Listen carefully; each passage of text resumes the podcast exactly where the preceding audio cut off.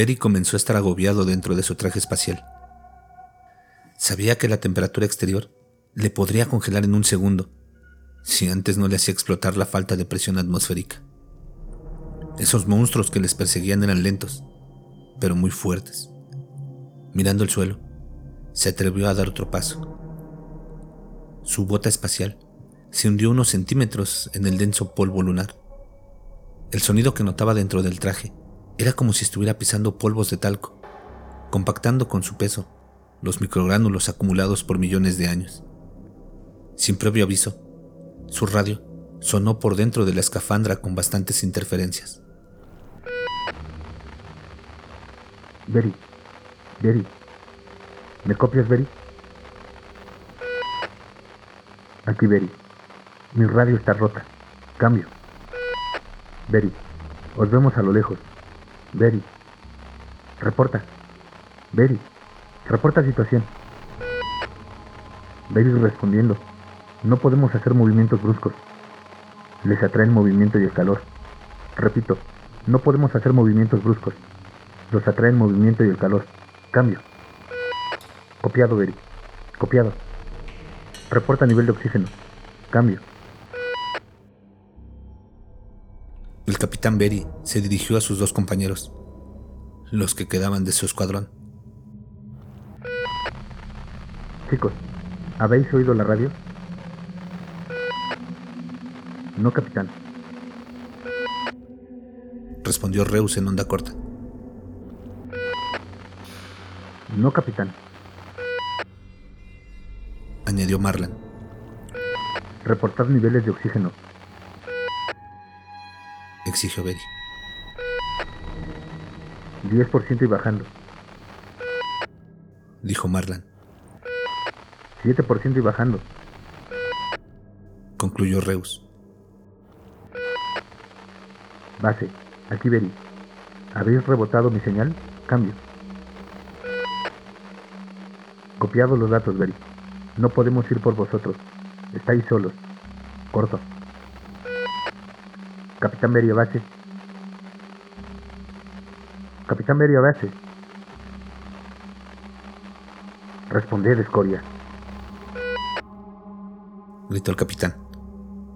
Berry estaba tan enfadado que su escafandra comenzó a empañarse. Calma, capitán. Están siguiendo el protocolo. Los tres astronautas avanzaban tan lentos como podían, a escasos metros unos de otros, cada vez más agobiados por la falta de oxígeno y con las criaturas que les perseguían más pegadas a ellos. No era una carrera de velocidad hacia la base, era un maratón de resistencia era el cuento de la liebre y la tortuga, en el que se castigaban los movimientos rápidos. Una alarma saltó en la escafandra de Berry. Marlan, aquí Berry. Cambio. Por su radio de onda corta, solo se escuchaban jadeos nerviosos al abrir el canal.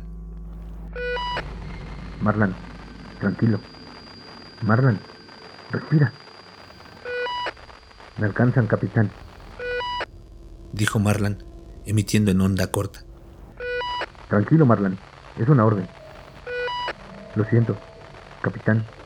Tengo miedo. Concluyó Marlan. Berry giró su cabeza lentamente y observó el extremo silencio de la superficie lunar. A su derecha estaba Marlan, con los pies quietos, pero tembloroso. Su escafandra parecía estar empañada e impregnada con una luz intermitente roja en su parte interna. Se le estaba acabando el oxígeno. Maldita sea, Marlan. Gritó Reus en onda corta. Tranquilízate, joder. Reus. Dijo sosegadamente por la radio el capitán. Ahorra oxígeno. Intentaré llegar a Marlan y cargarle en brazos. Como si de un anciano cansado se tratase, Berry arrastró lentamente las botas espaciales por el polvo, incitando a que Marlan hiciera lo mismo en su dirección. Apenas le separaban cinco metros, que en esas circunstancias parecían kilómetros. La mala suerte hizo que Marlan se encontrara una piedra bajo el polvo en su arrastrada de pies.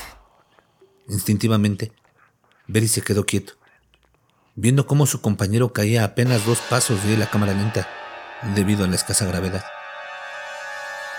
Por la radio del capitán, solo escuchaban los jadeos y gritos desesperados de Marlan. Al otro lado, Reus contempló la fatídica escena. Un brazo tridáctilo, muy largo y de una textura tan gris como las rocas, atrapó a Marlan desde la espalda.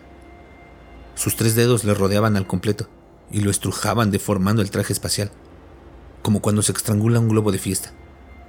Reus miraba impotente cómo su compañero se agitaba intentándose liberar a varios metros por encima de su capitán, que estaba absolutamente inmóvil. Betty escuchaba por su radio los gritos de dolor que en instantes se convirtieron en gorgojeos propios de alguien que tiene la caja torácica reventada y sus órganos hechos pedazos.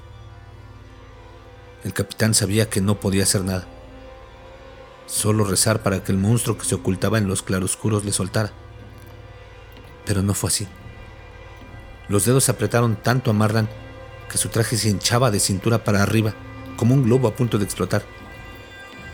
Unos momentos después, el interior de la escafandra de Marlan se tiñó de rojo con su propia sangre. Pero la bestia no paraba de apretar hasta que el traje por fin cedió. Trocitos de Marlan salieron expulsados hacia el exterior, como balas, debido a la presión. Sus órganos y su sangre se congelaron como una macabra fuente que brota por las roturas del traje. En apenas segundos, aquella escena se había producido en el más absoluto silencio lunar pero en la emisora de onda corta se podía seguir escuchando el crujir de los huesos congelados mientras aquella bestia se lo comía detrás de unas rocas. Ha sido un honor servir a tu lado, Marlon. Que tu sacrificio no sea en vano, amigo. Reus y el capitán siguieron tristes su lento camino. Marlan les había dado accidentalmente la oportunidad de seguir avanzando mientras las criaturas se cegaban con sus restos. Ambos se fueron acercando poco a poco hasta ir pegados.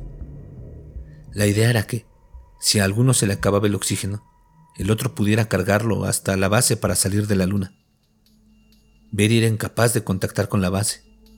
No había visto el módulo despegar. Todavía tenían una oportunidad. A pocos metros de la entrada, Reus se quedó sin oxígeno. Berry le llevó en brazos hasta la puerta e intentó abrirla sin resultado. Los mandos se habían atrincherado dentro. Malditos. capitán, dijo balbuzando Reus. Aguanta, compañero. Aguanta.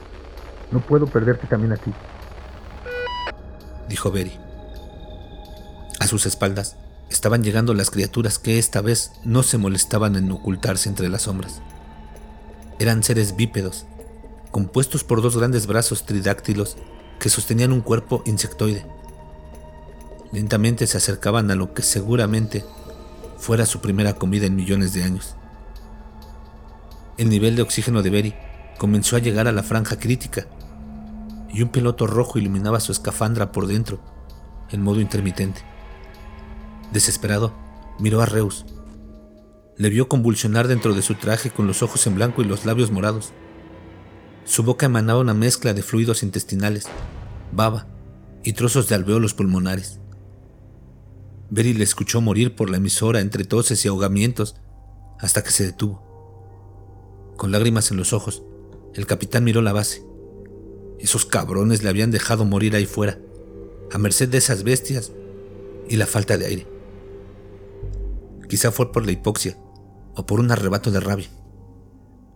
Pero Berry olvidó que tenía que moverse lento para sacar una palanca de sus herramientas y cortocircuitar de un golpe el panel de acceso. La puerta de la base se abría sin control y algunas bestias empezaron a dirigirse a la entrada, atraídas por los superiores de Berry que revoloteaban por el hangar intentando hacer una barricada. Cuando uno de los monstruos la atrapó y comenzó a apretarle, Betty no podía dejar de sonreír. Se había vengado.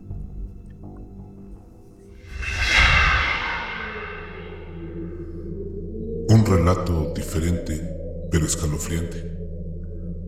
¿Se imaginan ustedes en medio de la nada, siendo perseguidos por seres desconocidos? Gran historia la que nos permitió contar el amigo Sarcáncel Rufus. En la descripción del episodio aparecerán los links para que compren su libro y puedan invitarle a un café. Mientras lo hacen, los invitamos a que nos dejen sus opiniones y nos cuenten sus historias.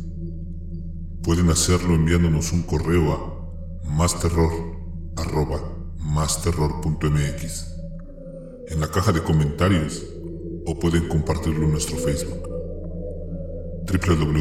www.facebook.com diagonal masterrormx Síganos en Instagram arroba masterrormx También los invitamos a que se suscriban a nuestro canal, le den like a la narración y compartan para que podamos generar más contenido. Nos escuchamos en la siguiente y recuerden, no tengan miedo de eso que no pueden ver. Pero está ahí. Detrás de ustedes.